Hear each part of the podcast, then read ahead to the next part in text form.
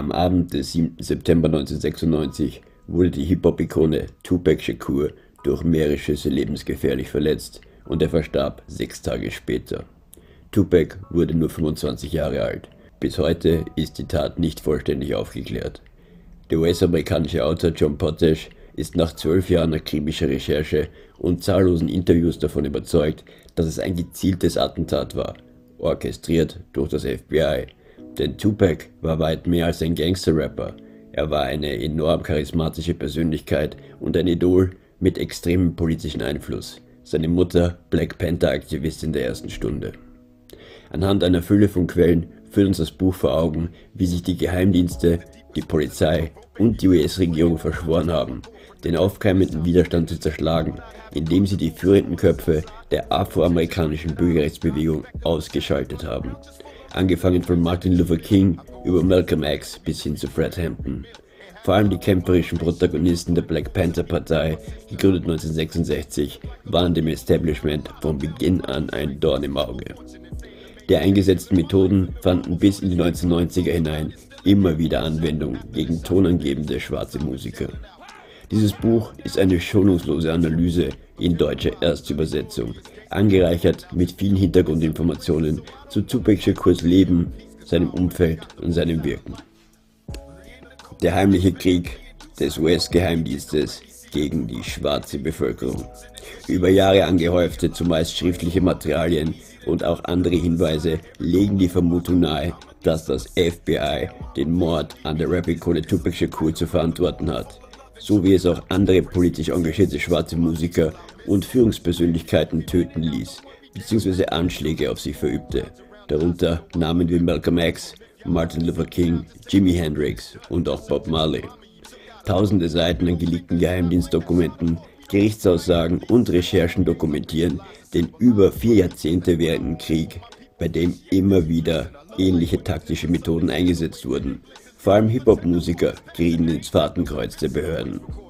Historisch betrachtet diente der Inlandsgeheimdienst schon immer den Reichen des Landes und wandte sich gegen die Befürworter einer progressiven Politik und deren Ziel eines gesellschaftlichen Wandels hin zu einer gerechten Verteilung von Gütern und Rohstoffen.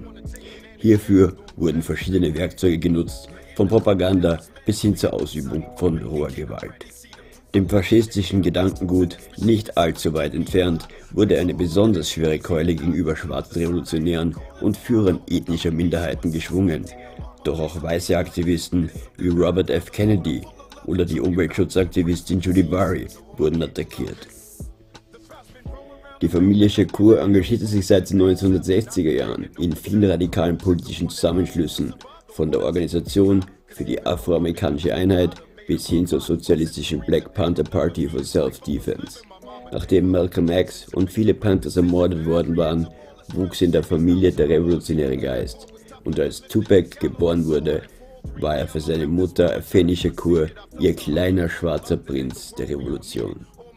Viele Bekannte aus den Reihen der Black Panthers halfen Tupac dabei, jene Rolle einzunehmen, lange bevor er seine Karriere als Rapper startete. Mit zunehmendem Erfolg und Bekanntheitsgrad warb er verstärkt für die politische Idee der Panthers und nutzte seine Gagen, um diverse Gruppierungen zu unterstützen und um die Gangs auf der Straße anzusprechen und deren Krieg gegeneinander beenden zu helfen, legte er sich sogar die Fassade eines Gangster-Rappers zu. Damit wurde er umso mehr nur Zielscheibe der Polizei und des Inlandsgeheimdienstes FBI. Indizien deuten darauf hin, dass Tupac sechs orchestrierte Mordanschläge überlebte. Der Rahmen seiner Inhaftierung war ebenfalls ganz offensichtlich inszeniert. Und als er ankündigte, das von Agenten unterwanderte Plattenlabel Death Records verlassen zu wollen, wurde er zufälligerweise ermordet. In diesem Buch wird lediglich eine Stichprobe der Attacken auf die schwarze Gemeinde wiedergegeben. Die Aufnahme weiterer Anschläge auf politische Führer, auf links gerichtete gesellschaftskritische oder auch kulturelle Aktivisten wurde einige Monate vor Scheinen des Buches verhindert.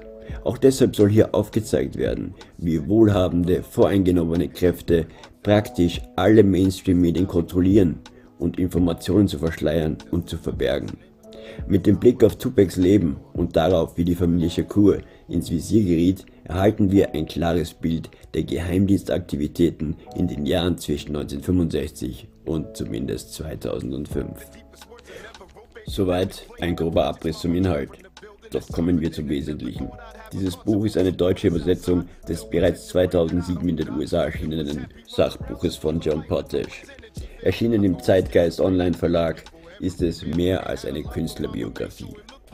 Der Autor liefert einen groben Abriss über die gesellschaftlichen Zusammenhänge, die Geheimdienststrukturen und unter welchen Umständen die afroamerikanische Bevölkerung seit jeher mit diversen Widerständen des Establishments zu kämpfen hatte. Ich empfehle es allen Menschen, die mehr über Geheimdienste, den kulturellen Kampf, die Hip-Hop-Szene und diverse schwarze Freiheitskämpfer und deren Ideologien wissen bzw. deren Ansichten noch verstehen wollen.